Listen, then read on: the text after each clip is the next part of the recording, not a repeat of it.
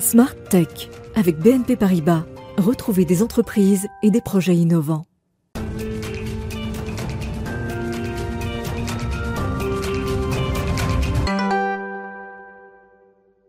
Bonjour à tous et bienvenue dans Smart Tech. Vous savez que l'édition du vendredi, c'est l'opportunité de prendre le temps de regarder le monde qui change en découvrant la réflexion d'une personnalité, la réflexion et l'expertise d'une personnalité. Aujourd'hui, je vous propose de décrypter les transformations du travail, les transformations de l'entreprise start-up, mais aussi nos nouvelles collaborations avec euh, les machines et les logiciels dans l'univers professionnel. Alors tout cela, on va le faire par le prisme de la philosophie grâce à Julia qui est euh, mon invité et ce sera donc dans la grande interview.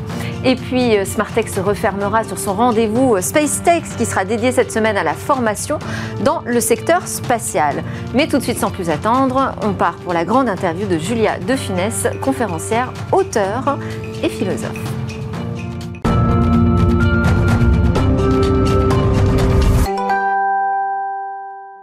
Cette grande interview philosophe, j'ai convié une docteure en philosophie, diplômée aussi d'un DESS en ressources humaines, conférencière experte des questions touchant au monde de l'entreprise, auteur également d'ouvrages comme Socrate au pays des procès chez Flammarion, ou encore avec Nicolas Bouzou de la comédie Inhumaine, euh, publiée aux éditions de l'Observatoire en 2018. Bonjour Julien Bonjour. Merci beaucoup d'être sur le plateau de Smartech.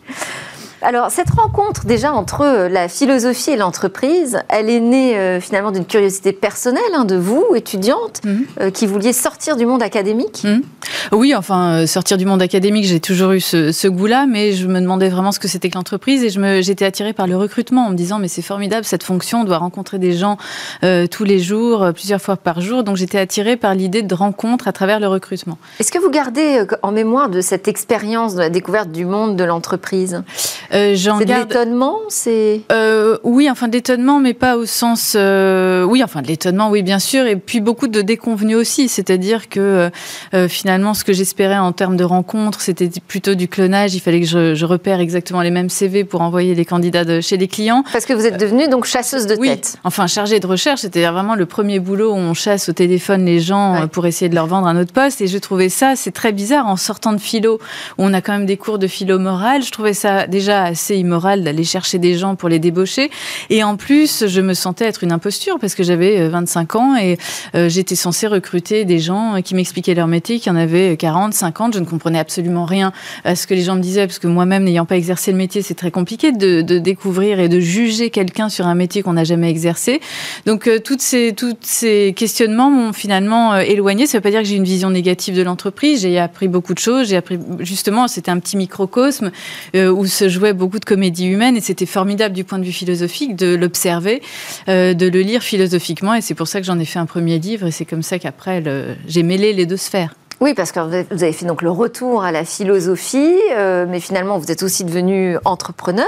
entrepreneur enfin, non, c'est un trop gros mot parce que je suis toute seule. C'est juste une, c'est juste une entité pour facturer, vous voyez, mon entreprise. Donc c'est pas du tout une entreprise. Mais vous l'avez pas non plus totalement abandonné, donc ce, secteur de l'entreprise, puisque c'est de ça euh, dont vous êtes devenue l'experte aujourd'hui. Oui. Enfin, experte, non, mais c'est le hasard de la vie qui me, en ayant écrit un livre finalement, bah, c'est BFM, BFM Radio d'ailleurs, qui m'avait demandé une des chroniques pour, qui, qui cherchais à mêler évidemment le monde RH et le monde de philo. Donc c'est le hasard de la vie. Et puis quand les premiers clients m'ont demandé des conférences en philo dans l'entreprise, j'y croyais franchement pas du tout. Je me suis dit mais qu'est-ce que je vais faire avec Descartes, Nietzsche ou, euh, ou Kant dans l'entreprise? Et puis finalement c'est en en faisant que j'ai été assez convaincue en me disant mais finalement dans les entreprises on utilise beaucoup de concepts, beaucoup de mots, on questionne pas parce que c'est pas l'objet de l'entreprise, elles n'ont pas forcément le temps de faire ça.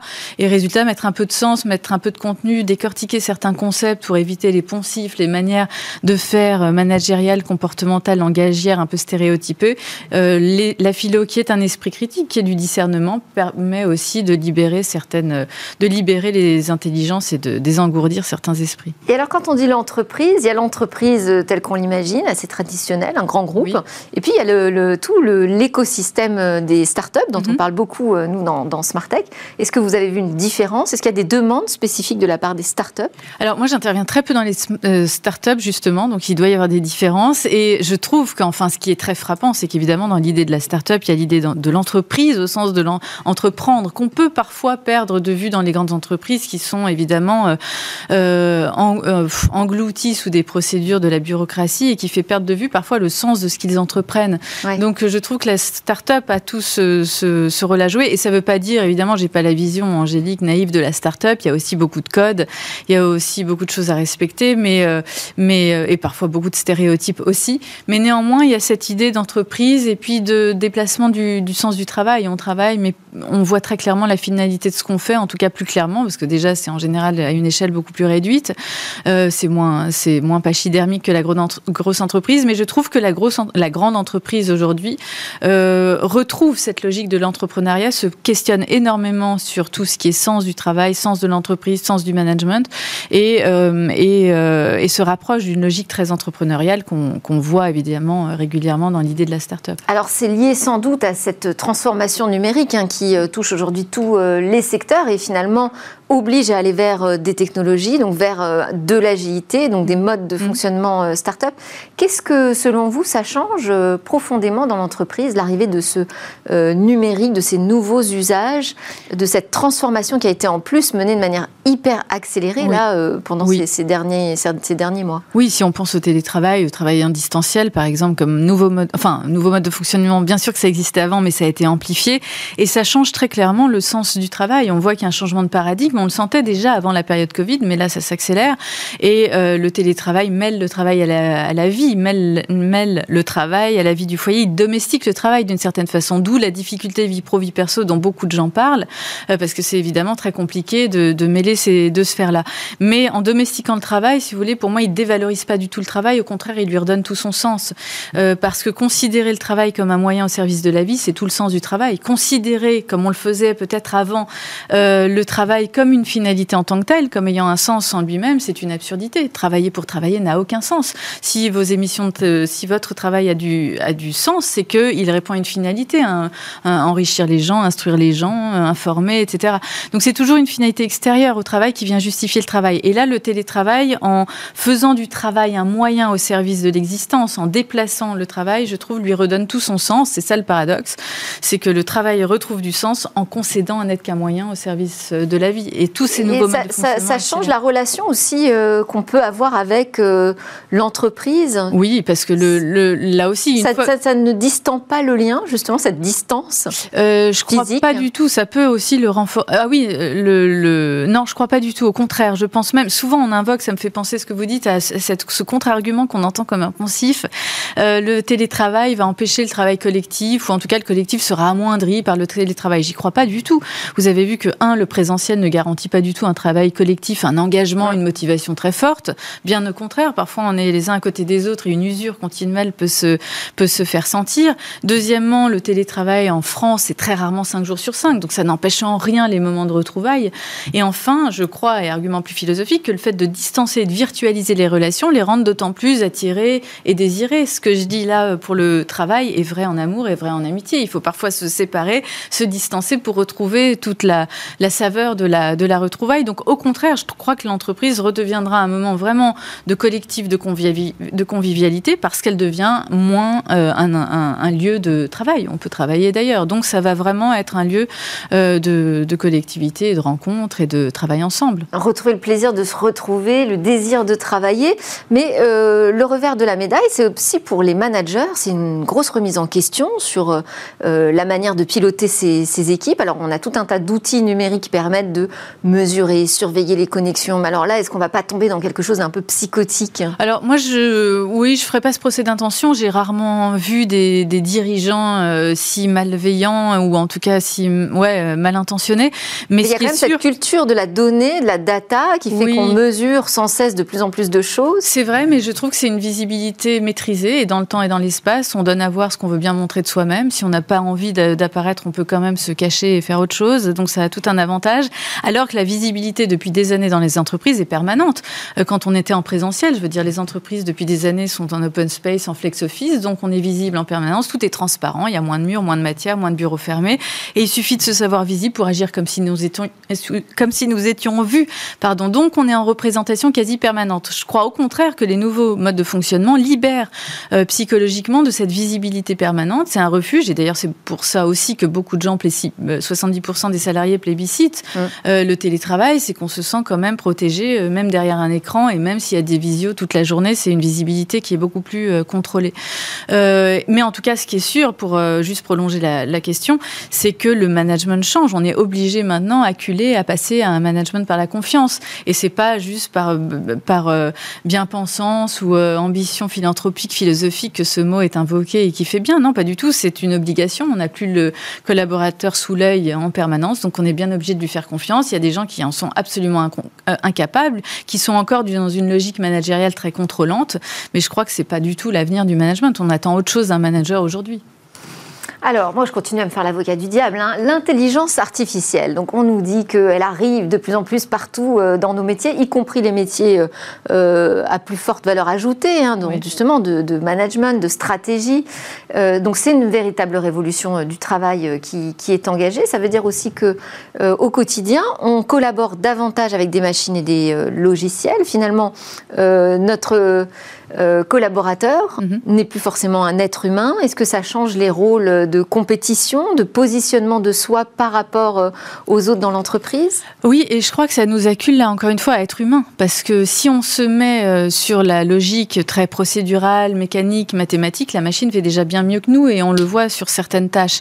Donc moi, ce qui m'inquiète, c'est pas tellement l'intelligence artificielle qui rivaliserait avec l'intelligence humaine, mais c'est l'intelligence humaine qui s'artificialise très vite dès lors qu'elle reste sur une logique très procédurale. Et malheureusement, il suffit pas de. Parfois, on a l'impression, on est à côté d'humains qui ont quand même une logique assez robotique. Donc moi, c'est pour ça que ça me ça m'inquiète plus. On l'a encore dans certaines grandes entreprises où on embauche des gens pour leur faire dire c'est pas le process. J'aurais mis l'exemple très concret et vous en avez comme moi dans notre existence, on en a tout le temps et ça rend dingue parce qu'à l'heure de l'intelligence artificielle, de la robotisation, de la digitalisation, si l'esprit humain, euh, si puissant, se met exactement sur la même logique très procédurale, franchement, la machine euh, nous nous, dépasse et nous, nous, devenons des intelligences artificielles très bas de gamme. Donc euh, moi, je trouve que pour ne pas faire de des nouvelles technologies des puissances autonomes qui viennent rivaliser avec nous, mais des moyens à notre service, il faut qu'on mise sur ce qu'on a de spécifiquement humain. La prise de risque, l'intuition est spécifiquement humaine. Pour l'instant, l'intelligence artificielle est incapable de prendre des risques ou les risques qu'elle prend sont des risques intégrés dans ses algorithmes. Donc ce sont des faux risques. La question du sens, de la réflexivité sur ses propres actions, de la finalité de ce qu'on fait, c'est un questionnement spécifiquement humain. Là aussi, même l'IA aujourd'hui, dans 50 ans, j'en sais rien, mais aujourd'hui, l'IA forte est incapable d'avoir cette réflexivité sur ses propres actions. La confiance, on en parlait, c'est aussi un pari sur l'inconnu. Si je vous fais confiance, je ne sais pas comment vous allez vous comporter, c'est vraiment un pari sur l'inconnu. Euh, ça, la machine est incapable de faire ça. Donc il y a quand même beaucoup de domaines d'action, de manières de faire, de manières de penser, qui sont encore spécifiquement réservés aux humains. Donc misons là-dessus et utilisons euh, tout ce qui est euh, technologique pour faire les, tâches les plus évidemment répétitives. Et miser là-dessus, ça veut dire aussi travailler sur sur la formation, la formation en continu. Ah, oui, et alors ça, les formations, je trouve, hein, vraiment, euh, mais je ne veux pas paraître euh, cynique parce que j'admire l'entreprise pour plein de choses et c'est parce que je crois en l'entreprise que j'ai ce discernement sur, sur elle et je trouve que les formations sont parfois tout, toutes plus stéréotypées les unes que les autres. Quand vous devenez un manager, en gros, le management est devenu, les formations management sont devenues très procédurales, très mécaniques. Mm. Aujourd'hui, le management en France, c'est une promotion. Quand vous travaillez bien, très bien, vous devenez presque automatiquement manager. Alors que le management alors qu'on n'a pas forcément envie de le devenir. Il y a des gens qui travaillent très bien, qui n'ont pas forcément envie de devenir manager, on les comprend très bien. Et puis il y a des gens qui feraient bien de pas l'être parce qu'ils n'ont absolument pas les compétences pour l'être. Mais on, vous devenez manager, vous suivez le parcours euh, management, vous suivez les modules euh, formation, prise de parole en public, etc. Et on vous moule dans le rôle, dans la posture, comme diraient les coachs. C'est un langage de coach que je n'apprécie pas vraiment beaucoup, mais euh, et vous rentrez dans la posture du manager. Et donc là, il faut que vous ressembliez à l'idée, à l'idéal qu'on se fait du manager. Je crois que le management, quand on disait c'est une compétence, c'est vraiment une histoire d'authenticité. Vous prenez tous les grands leaders, tous les grands managers, ils ont chacun leur style, ils ont chacun leur charisme. Trump a son charisme, Sarkozy a le sien, Macron a le sien, etc. Christine Lagarde. De très incarné. pas de femme, voilà. de très incarné. Donc c'est vraiment une histoire d'authenticité, d'oser être soi-même. Il n'y a rien de plus impactant que quelqu'un qui est dans la vérité de son message, dans l'authenticité de son être, et peu importe la posture qu'il adopte, c'est pas ça qui fait le charisme. Mais là, encore une fois, dans les formations, vous avez raison, il y a beaucoup de stéréotypes, on fait, il y a beaucoup de conformisme, et euh, malheureusement, ça, ça, ressemble à de la robotisation. Et d'ailleurs, autre provocation un peu, c'est finalement de nous euh, mettre dans ce cercle de formation continue. Ça peut avoir un revers de la médaille peut-être, parce que euh, on fait de nous des machines apprenantes, c'est-à-dire qu'on mmh. se retrouve encore là en compétition avec les machines oui. learning, et on doit nous-mêmes donc de, apprendre davantage, différemment, sans arrêt, sans cesse. Oui, mais ça c'est super d'apprendre de tout le temps euh, se remettre en question dans des disciplines euh, plus euh, en philo, par exemple, et on apprend tous les jours parce qu'on se contredit, on approfondit. Donc ça c'est formidable de s'enrichir quotidiennement. C'est pas ça qui me qui m'inquiète, mais c'est ce qui m'inquiète plus, c'est qu'il y a parfois une inadéquation entre les formations et puis les besoins du marché du travail. On se forme. Pas longtemps, j'étais dans une école de management qui formait des leaders en disant on, va tous être des leaders. Enfin, les, managers seront des leaders demain. C'est faux. On a besoin de, de, parfois de, de personnes qui, ont, qui occupent des fonctions beaucoup plus concrètes. Donc, il y a une disparité, parfois une contradiction entre les formations et les besoins réels euh, du marché. Et puis, dans les formations qui sont utiles, il y a parfois beaucoup de stéréotypes, beaucoup de conformisme qui ne permettent pas d'appuyer sur la singularité de chacun et au contraire qui insistent sur ce qu'on a de plus commun. Donc, on n'a pas encore fait notre révolution euh, numérique euh, sur la partie formation, visiblement. euh, on, on, peut aussi parler du, du recrutement en entreprise qui fait de plus en plus appel là aussi au logiciel, aux machines. On a même vu des expériences d'avatars qui vous font passer des entretiens. Oui. Qu'est-ce que ça vous évoque ah bah Écoutez, moi, quand j'étais euh, consultante en recrutement, j'étais clairement une machine euh, aussi. Hein. J'avais pas besoin d'avatar. J'avais l'impression de poser les mêmes questions, de regarder les mêmes choses, de regarder les mêmes CV, et hop, de faire passer les mêmes clients. Donc, euh, euh il suffit pas d'être une machine. Parfois, on peut être un humain et assez machinal. Euh, mais effectivement, c'est génial dans, la, dans, le, dans le domaine du recrutement d'avoir ces nouveaux outils parce que ça permet d'éviter toute la bêtise humaine. C'est un premier filtre, en fait. C'est un premier filtre et c'est génial. Et donc, il ne reste plus que la partie humaine qui se joue sur l'intuition. C'est très difficile le recrutement parce que c'est du fit, comme on dit, de l'intuition, du de l'aléatoire, du contingent. On parie sur l'autre. C'est un acte de confiance énorme euh, parce qu'on ne sait évidemment pas comment l'autre va se comporter euh, à terme. Et euh, c'est justement l'exercice même par excellence de d'une des spécificités humaines qui est ce, cette confiance, cette intuition et ce jeu avec les contingences qu'il faut pas toujours vouloir réduire, minimiser les risques, sécuriser les choses et donc hop s'engloutir, s'engouffrer dans la dans la voie machinale aller chercher des profils un peu différents. Ouais, euh, des gens qui n'ont pas déjà fait exactement le même métier, par exemple. Alors, il y a quand même une problématique, c'est que dans la tech, en général, on, est en quête de nouveaux talents, de nouveaux profils, mais alors on n'en a pas assez. Voilà. Donc, comment faire pour attirer davantage euh, ces talents, en particulier euh, sur les métiers de la tech, et puis des talents, si possible, de la diversité, de la mixité? Ah oui, alors ça c'est une, un autre, euh, une autre problématique aussi, l'inclusion, la diversité, la parité. Si je prends juste l'exemple des femmes, parce que c'était euh, le mois consacré dans beaucoup d'entreprises, c'était le mois consacré à la diversité. Euh, le, enfin, moi je trouve que le, parfois on cible mal le problème, c'est-à-dire que le problème c'est pas d'avoir des quotas et d'avoir euh, de la mixité des femmes, cinq femmes dans un comité d'administration, ça ne résout pas du tout le problème des femmes en entreprise. Si je prends juste celui-ci, philosophique, mais bien justement d'intégrer de la diversité, de la mixité dans Parce son entreprise? On soigne le symptôme, mais on soigne pas la cause. Et la cause, c'est que la vie des femmes, la plupart du temps, est incomparable à celle des hommes. Euh, donc, c'est les conditions d'accès à la liberté, les conditions d'accès au travail qui ne sont pas du tout les mêmes. C'est pas le fait euh, d'occuper un poste, c'est pas un problème statistique mathématique. Il faut le prendre en amont. Et euh, les femmes qui occupent des postes à très haute responsabilité, c'est parfois loin d'être une libération. Donc, on comprend aussi parce qu'il faut tout, gérer en même temps. Donc, on comprend beaucoup aussi les femmes qui ne vont pas vers ces carrières-là ou certains domaines aussi parce que, alors si je prends les domaines, c'est qu'il y a aussi beaucoup de domaines, la tech c'en est un, un en particulier, où, qui est très connoté de, de, masculine, enfin, de façon masculine, qui a des codes masculins. Et donc c'est très compliqué de s'accomplir comme femme et de se réaliser en tant que technicienne ou dans la technologie. Il y a parfois une contradiction qui est très présente pour les femmes entre les codes de la féminité, il faut ressembler à une femme pour être euh, valorisée sexuellement, socialement, etc. Et puis un métier qui est encore très connoté euh, du point de vue masculin. Donc parfois il y a un télescopage des sphères et donc il y a tout un travail, je crois, d'image à faire, de revalorisation de certains domaines en montrant des exemples féminins qui sont féminins mmh. dans ces, dans ces domaines-là. Et puis la femme aussi, alors là pour le coup, a tout un travail à faire aussi pour se déprendre parfois des codes auxquels, dans lesquels elle rentre, les archétypes pour ressembler à la femme sexy, ressembler à la femme socialement valorisante et se dire, et puis privilégier bien sûr l'authenticité. Et euh, ça, c'est tout ça. Alors là, c'est plus que philosophique. Oui, enfin, c'est très philosophique, ouais. Alors, on va arriver à quelque chose d'un peu plus personnel, puisque vous appelez Julia De Funès. Il faut dire aussi que vous êtes la petite fille de Louis de Funès, euh, dont je suis une grande fan. Euh, quel était son rapport, lui, à l'innovation? Est-ce qu'il était plutôt grognon ou au contraire très curieux? Non, souvent, je sais pas pourquoi, à chaque fois on me dit qu'il était plutôt grognon parce que comme il a une image d'acariâtre dans les films, des rôles parfois très. on imagine qu'il était comme ça dans la vie. Non, pas du tout. Euh, je, enfin, vous savez, moi, il est, il est mort, j'avais 4 ans. Donc ce que Alors là, on vous voit justement euh, à ses côtés. Pour cette image. c'est vous avec la tétine. Oui, c'est ça. Euh, oui, donc le mince, qu'est-ce que je disais? Oui, non, non, non, il était, oui, il était à la, fin de ce que me racontait ma grand-mère, mes parents, bien sûr. Il avait en général les dernières innovations, les dernières technologies. Je sais que dans sa propriété à Nantes, il avait un tout un appareillage de vidéo absolument très performant, sauf qu'il ne savait absolument jamais le faire marcher. Donc c'est ça le problème. Donc il était très attiré, je crois, pas forcément super compétent pour le pour euh, pour y répondre, mais en tout cas très ouvert d'esprit. Et il avait même prédit, ça, ma grand-mère me l'a suffisamment raconté. Euh, il avait prédit, euh, il lui avait dit, écoute, dans quelques années, on aura un petit boîtier dans notre poche, on pourra voir, on pourra s'appeler, on pourra se voir. Comme ça, c'était, finalement c'était le portable. Donc je crois qu'il était très, oui, très très innovateur, très, bah, comme tous les artistes en général, ils ont une vision quand même euh, à long terme et je crois qu'il était très euh, féru de ça. Euh, en tout cas, oui, très ouvert et pas du tout gronche, bougon comme on le caricature facilement.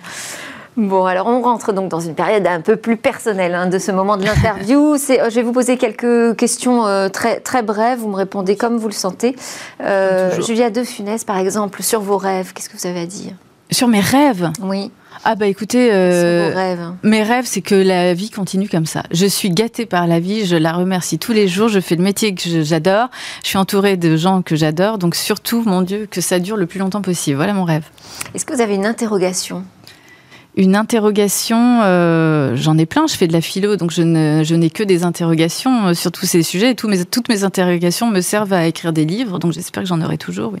Une idée fixe peut-être? Une idée fixe, euh, oui, je fais beaucoup de fixettes temporaires, mais là, vous voyez, j'ai des travaux chez moi, donc mon idée fixe, c'est quand est-ce que les travaux vont se terminer? C'est assez pragmatique, hein, pardonnez-moi. Ça, je vous comprends. vous, vous voyez où dans 5 ans, Juliette Finesse ah, bah, J'espère que je me vois là, chez chez Bismarck pour euh, parler des évolutions du travail et être toujours euh, en entreprise avec cet apport philosophique, j'espère. Ah bah, merci beaucoup. On sera ravis de vous accueillir également dans 5 ans, peut-être même avant.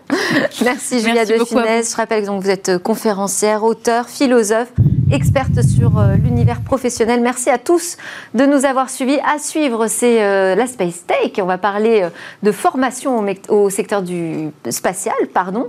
Moi, en revanche, je vous retrouve lundi. Je vous souhaite à tous un excellent week-end en attendant.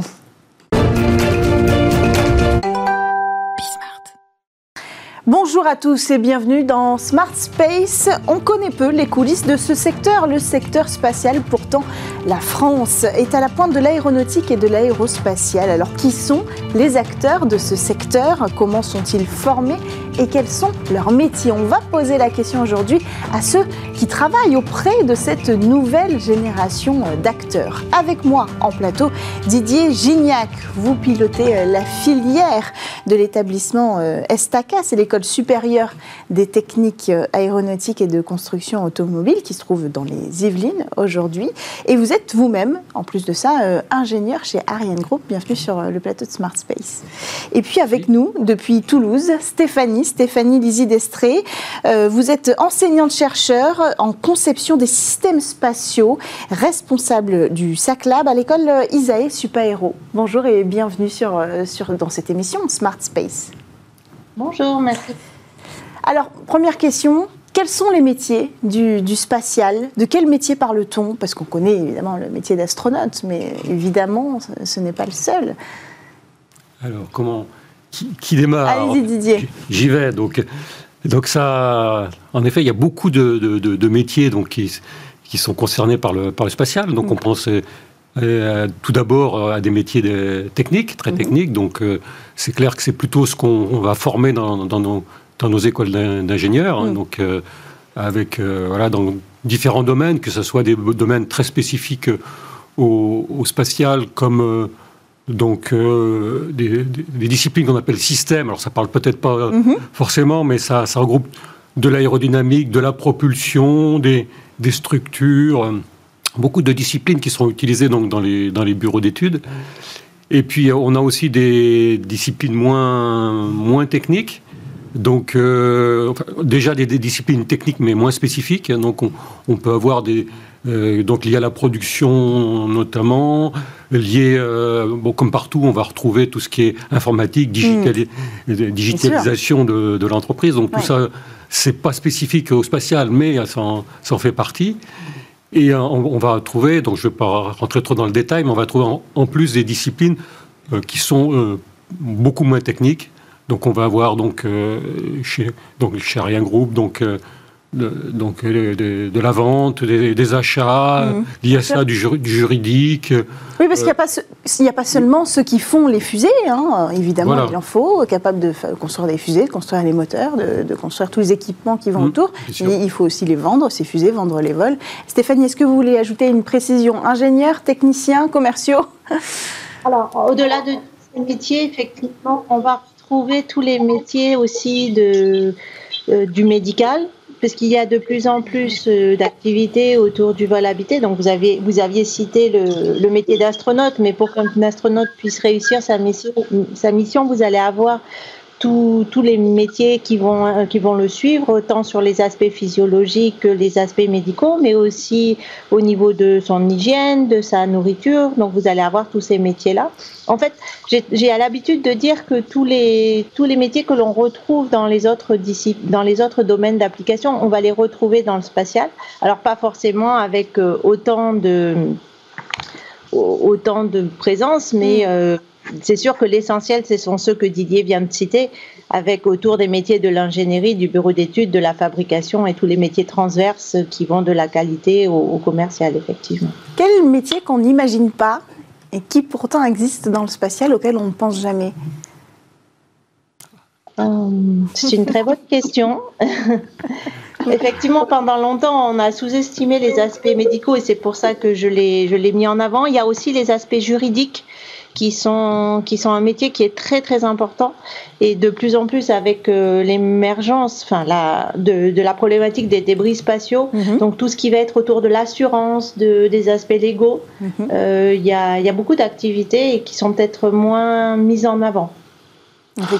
Oui, oui, tout à fait. On a cité le, médical. Enfin, de manière euh, générale, le, tout ce qui est spatial maintenant diffuse de plus en plus dans la société et va rencontrer d'autres domaines euh, qui sont en dehors du, spatial, mais qui de plus en plus font appel à, des technologies spatiales.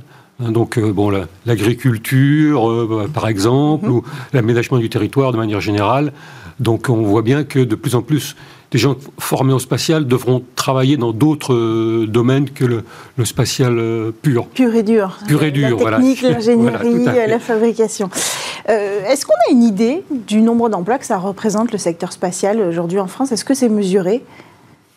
Alors, donc, justement, donc on, moi, on a discuté un peu hier, j'ai regardé un peu sur, euh, sur Internet, donc on, trouve euh, donc de, de l'ordre de, de, 15 000 emplois à peu près en France et, 35 000 en Europe, mais je pense que c'est un peu réducteur, mm. parce que ça ne représente que les gens qui travaillent exclusivement dans des, industries euh, spatiales. Oui, en fait, il y a l'aéronautique. En général, c'est compté avec, et c'est vrai qu'on a du mal à voir la frontière entre l'aéronautique et le secteur spatial. En plus. Stéphanie? Pardon, excusez-moi. Euh, effectivement, alors le, à l'ISAE Supaéro, on forme des ingénieurs qui euh, vont avoir un profil qui est aussi bien aéronautique que spatial, puisque c'est le positionnement de, de l'école et les étudiants. Vous avez avoir ceux qui vont avoir l'envie de se spécialiser vers l'aéronautique ou le spatial, ou ceux qui n'ont pas envie de prendre de décision et qui vont pouvoir passer de l'un à l'autre. Euh, J'ai souvent l'habitude de, de prendre, enfin, de faire, de donner l'image que l'aéronautique, on va être plus sur euh, sur la production de, de chaînes et, et, avec en grand nombre, puisque les avions, on va les fabriquer en plus grand nombre, alors que pendant très longtemps, le domaine spatial était sur euh, la fabrication de, de modèles qui étaient uniques et spécifiques, dépendant de chacune des missions. Donc c'était alors ça, c'est une des grosses différences dans l'état d'esprit et les méthodes de travail. Après, on va avoir l'environnement spatial qui est très différent de l'environnement aéronautique, donc qui va avoir des contraintes sur euh, les, la conception qui va être différente. Mais on, a, on, va, on va faire appel aux mêmes euh, grandes de sciences et mêmes domaines de connaissances et de compétences. Bien sûr. Ce que je pourrais rajouter peut-être euh, vis-à-vis de ça, c'est que donc on prévoit que ce nombre va augmenter euh, assez sensiblement du fait de ce qu'on disait euh, d'abord, donc du fait que, dit, que le spatial diffuse dans d'autres euh, domaines, mhm. et deuxièmement, on parlera peut-être après, donc de fait donc la réduction des coûts liés au New Space. on va en parler de cette mutation. Hein. Notamment, voilà. Forcément. Et, et donc. De, de, de, ce fait-là, on prévoit donc une augmentation importante et donc on forme de plus en plus d'ingénieurs au spatial. Donc c'est pour ça notamment qu'au niveau euh, Estaca, on a une formation nouvelle qu'on va mettre en place euh, prochainement pour mm. faire face à ces demandes croissantes de, dans, le, domaine du spatial. Quoi. Alors justement, vous, vous, en avez parlé de ces mutations. Euh, c'est la génération de demain, en fait, mm. que vous formez dès aujourd'hui. Ce qui veut dire que vous avez le pouvoir dans ces écoles-là de changer ce qui doit être changé dans le secteur spatial. Euh, premier exemple, par exemple, c'est la diversité. Est-ce qu'on manque de femmes dans le secteur spatial, plus que dans d'autres secteurs? Stéphanie? Alors, plus que dans... Alors, je vais, je vais reprendre effectivement votre question parce qu'elle est complètement légitime et euh, c'est un sujet sur lequel euh, j'implique beaucoup d'efforts parce qu'effectivement, on a une constante à l'école. Ce qu'on a remarqué depuis la création, donc depuis plus de 100 ans, l'école a été créée il y a plus de 100 ans. On a, depuis qu'il y a des jeunes filles à l'école, on n'a que 15% de nos promotions qui sont, qui sont des étudiantes. Euh, donc c'est un, et c'est un, nombre qui varie très peu depuis, depuis l'arrivée des premières jeunes filles. Donc ça, c'est une question que l'on essaye de, résoudre et d'attirer effectivement plus les filles vers, vers nos domaines. ce que je remarque aussi, c'est par répondre à la question de tout à l'heure par rapport à l'aéronautique, on a plus de jeunes filles qui s'orientent dans le spatial plutôt que l'aéronautique. Mais ça reste des domaines d'activité qui, qui les attirent moins.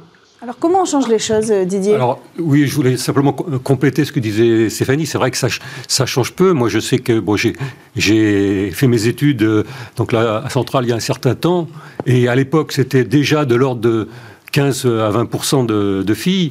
Et euh, force est constater qu'aujourd'hui, c'est toujours à peu près le même chiffre. Ça n'a pas beaucoup, pas beaucoup évolué. Donc, donc rien n'a été fait Alors pourquoi les filles sont moins Je pense que c'est plus c'est pas lié au spatial. Hein. C'est, je mm. pense que c'est la technique de manière générale. Hein. C'est pas que dans les écoles euh, euh, qui, traitent du spatial, c'est dans toutes les écoles d'ingénieurs qu'on a ce déficit en. Mm. Donc c'est un problème. Comment on s'empare du sujet alors? Sociétal. Je pense que c'est pas c'est pas lié à la formation euh, technique elle-même, hmm. c'est bien avant, je pense que ça se passe. Ouais. Euh, une question de culture, d'éducation. D'ailleurs, enfin pour, euh, pour illustrer un peu ça, donc on fait donc tous les ans donc Ariane Group donc une semaine, on participe à la semaine mondiale de, l'espace. Et donc j'ai fait en début de mois donc des interventions dans des au cours moyen, donc pour essayer donc de diffuser un petit peu le, hmm. Euh, donc cette envie de travailler dans le, domaine spatial. Mm. Donc je ne sais pas si je verrai dans quelques années si ça portera ses fruits, mais en tout cas, euh, voilà, c'est un peu de, des actions, je dirais très amont qu'on peut éventuellement euh, faire ce, type de voilà, changer un peu les mentalités à ce niveau. Oui, Stéphanie, encore un mot sur, sur ce point, comment changer les mentalités et, attirer les femmes et leur montrer qu'elles ont leur place aussi dans cette filière? Alors effectivement, c'est je, fais partie d'une association qui s'appelle OS l'ISAE, qui est un programme d'égalité des chances dans lequel nos étudiants de, l'école vont vers euh, les collégiens, les lycéens pour leur donner envie justement d'aller vers des carrières scientifiques. Et donc on va notamment chercher des, des gens qui, des, des, enfants qui n'ont pas forcément accès aux sciences euh, dans leur environnement euh, quotidien. Et on a effectivement une action spécifique autour des filles avec, avec des, ce qu'on appelle des journées campus au féminin ou du tutorat Par exemple, là, j'interviens dans des collèges pour leur parler de mon parcours, pour euh, discuter des difficultés que cela peut engendrer et euh, leur montrer que c'est faisable et que c'est accessible euh, à partir du moment où on est motivé, passionné, mais que hmm. c'est pas c'est pas plus difficile pour un homme ou pour une fille. Et c'est pour ça que j'aime bien que dans nos actions, on emmène euh, des jeunes filles, mais aussi on emmène beaucoup d'étudiants garçons, je dirais, dans, pour, pour répondre à, toutes ces questions-là et leur montrer que, que tout le monde a, la, tout le monde a sa place. Tout le monde a sa place, exactement. Autre enjeu euh, sur lequel vous pouvez euh, intervenir, ou vous devez intervenir, puisque de toute façon la mutation est là, c'est sur le sujet de l'environnement. L'industrie même du spatial, est en train euh, de s'adapter à ces nouveaux enjeux pour y répondre, pour répondre à l'urgence climatique. Alors comment vous, dans vos formations, on retrouve cette notion qui est en train de transformer de toute façon la façon dont on pense l'industrie spatiale? Exactement. Donc, dans le, spatial déjà, euh, donc va vers quelque chose de plus vert et de plus écologique. J'en prendrai pour euh, exemple donc les, les, journées RT, donc Ariane Group, qui ont lieu aujourd'hui et demain. Hmm. Et le, thème de ces journées, c'est euh, Clean Sky et Green Propulsion. Donc hmm. ça, montre, ça, montre, bien tout, tout l'enjeu qu'on a dans le domaine spatial hmm. pour, pour l'écologie. Donc c'est clair que ben, je vous ai parlé de, de nouvelles formations qu'on est en train de mettre en place. Cette formation devra faire une, bonne part donc euh, à tout ce qui est donc plus écologique, plus vert. Alors ça va depuis euh, donc euh, on pense tout de suite aux problèmes liés donc aux débris dans l'espace, etc. qu'il va mmh. falloir euh, qui ont tendance à augmenter et qu'il va falloir euh, réduire, c'est clair. Hein, donc, euh, hmm. Il y a les méthodes de propulsion oh, aussi. Alors, des propulsions plus, plus vertes aussi, c'est ça fait plus vertueuses. Voilà. Choisir l'hydrogène vert plutôt que. Voilà, donc l'hydrogène, on utilise déjà, mais effectivement, il faut le, le verdir un peu plus peut-être dans, dans, sa production. En fait, je pense que l'enjeu, il est plus au niveau de aujourd'hui de, de la production elle-même, hmm. donc dans les, dans, les, dans les usines. Donc, oui, mais pour ça, il faut éduquer donc, cette nouvelle formation pour qu'elle pense de cette façon-là, pour qu'elle amène de nouvelles idées qui soient dans le sens de l'environnement. Tout à fait. Donc ça, c'est ce qu'on met en place. Hein. Donc, euh, donc euh, l'ESTACA une action euh, assez volontariste de mettre des, des formations donc, euh, sur ces domaines donc écologiques dans toutes les filières, hein, que ce soit automobile, aéronautique, mais ferroviaire, mais aussi spatiale. Hein. on, mais ça, donc, euh, on avait déjà des, cours dédiés sur les débris, mais on va essayer de, développer encore plus cette formation. Stéphanie, idem euh, chez Isae Super la formation spatiale Isae Super Héros est beaucoup plus ancienne, effectivement, et, euh, donc c'est des, des, sujets qui, qui sont déjà intégrés depuis très longtemps dans nos formations. Alors si on parle des débris spatiaux, par exemple, c'est des, des enseignements que l'on dispense dans différentes thématiques, que ce soit par exemple euh, dans les cours de mécanique spatiale pour comprendre les trajectoires de, des débris, mais également dans tout ce qui est conception satellite et lanceur, où là on va voir comment on s'en protège. Mais c'est vrai qu'on a été interpellé par euh, nos étudiants qui nous ont dit bah, c'est pas assez, on en veut plus. Donc, euh, donc effectivement, nous sommes en train de, de de déployer des nouvelles formations autour de, des nouveaux enjeux. Donc ça, dans les différents types de formations, autour non seulement des débris, mais également beaucoup autour de, de tout ce qui va être, c'est ce que soulignait Didier, tout ce qui va être les lanceurs euh, plus vertueux. Mmh. Et afin d'aller encore plus loin, en fait, euh, bah, déjà, on garde certains étudiants en thèse et on a des sujets de thèse sur ces thématiques-là. Donc, ça, la, une thèse, c'est une, une, continuité de formation. Donc, c'est un pas entre, entre la formation et la recherche. Donc, on a plusieurs thèses euh, dans le SAC Lab, euh, donc l'équipe que, j'anime autour des, de ces sujets-là, comment avoir un espace plus propre. Et grâce à ces thèses-là, on va impliquer nos étudiants dans des projets de recherche et donc qui vont contribuer à faire avancer ces réflexions-là mmh. et eux à mmh. se former. Donc euh, c'est par ce biais-là, en fait, à travers les différents projets, que ce soit des projets de recherche ou des projets d'ingénierie, on les amène à, réfléchir et à, à, se former à mmh. ces thématiques-là. Alors on a parlé du New Space tout à l'heure. Euh, c'est un sujet incontournable désormais. On parle de constellations, de nanosatellites, on parle de fusées réutilisables, on parle aussi du downstream. Vous parliez tout à l'heure du digital. On retrouve cette notion de plus en plus euh, de, mettre à profit les data dans le secteur spatial. Est-ce que les écoles euh, d'ingénieurs sont adaptées à cette nouvelle vague qui va demander peut-être des nouveaux métiers, des nouvelles façons de penser, des nouvelles approches, des start-upers plutôt que des ingénieurs parfois. Enfin, voilà, est-ce que, l'organisme de formation qui existe aujourd'hui est prêt pour accueillir cette nouvelle vague? Bah, pour moi, c'est, comme vous dites, c'est incontournable. Hein. donc, euh, c'est, le, c'est l'espace euh, de demain. On voit très bien que, bah, à côté des entreprises euh, traditionnelles comme Ariane Group, il y a de plus en plus de, de, start-up qui, naissent. Mm. Euh, c'est un, un, un, besoin, une volonté donc d'intégrer ces, ces start-up. On voit par exemple Ariane Group, euh, malheureusement aujourd'hui, diminue euh, ses effectifs. donc on, a, on forme de plus en plus d'ingénieurs dans le domaine spatial. Beaucoup vont aller vers ces nouvelles structures. Donc il faut, il faut les préparer à ça. Hein. donc mm.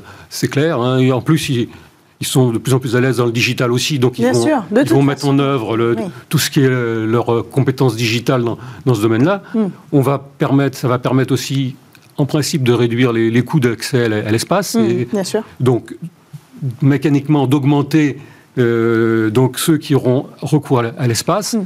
Donc tout ça, va, ça fait un peu boule de neige. Hein, donc va augmenter le, le nombre des, des, personnes qui vont travailler dans, le domaine spatial. Donc il ne faut pas rater cette, euh, euh, ce passage-là. Donc voilà. Donc on, on l'a senti côté Staka et on, va mettre le, le, paquet dans, dans, les formations qu'on met, en, met en place. Stéphanie, alors ça va peut-être pas vous plaire comme question, mais est-ce qu'il va être absolument indispensable de passer par une école comme la vôtre? euh, une école d'ingénieurs pour faire partie de ce secteur spatial demain Alors, avant de juste en complément de la, la réponse. On est sur la conclusion, on arrive au bout. D'accord, non, c'était juste, voilà, pour, non, pour moi, non, mais ça n'a jamais été le cas non plus de, dans toute l'histoire de, de, la formation.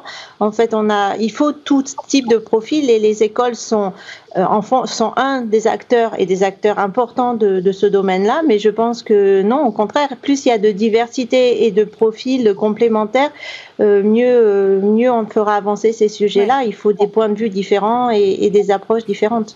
On conclut, si on veut devenir astronaute, on va dans quelle école? J'aurais envie de dire, forcément, j'ai envie de dire super-héros. Mais, euh, il y a, un exemple.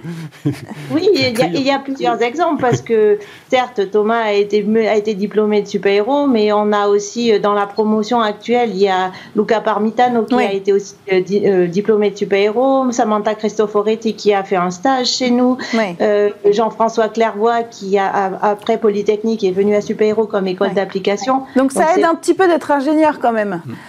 Oui, voilà. Ça aide un petit peu. la nouvelle campagne, on voit bien que l'ESA s'est positionnée sur d'autres types de, de nouveaux profils. Oui, oui, oui c'est vrai. Et sur une, plus grande diversité aussi, euh, on, a, on, a, pu le remarquer. Merci beaucoup à tous les deux d'avoir participé à cette émission. Merci Stéphanie Lizy euh, d'Estrée d'être venue euh, à distance participer à cette discussion. Merci également à vous Didier Gignac. C'est la fin de cette émission Smart Space dans laquelle on a pu découvrir comment les acteurs de demain dans le secteur spatial seront formés. On reviendra évidemment ensemble sur le sujet. C'est la fin également de votre émission Smart Tech. On se retrouve dès lundi sur Bismart.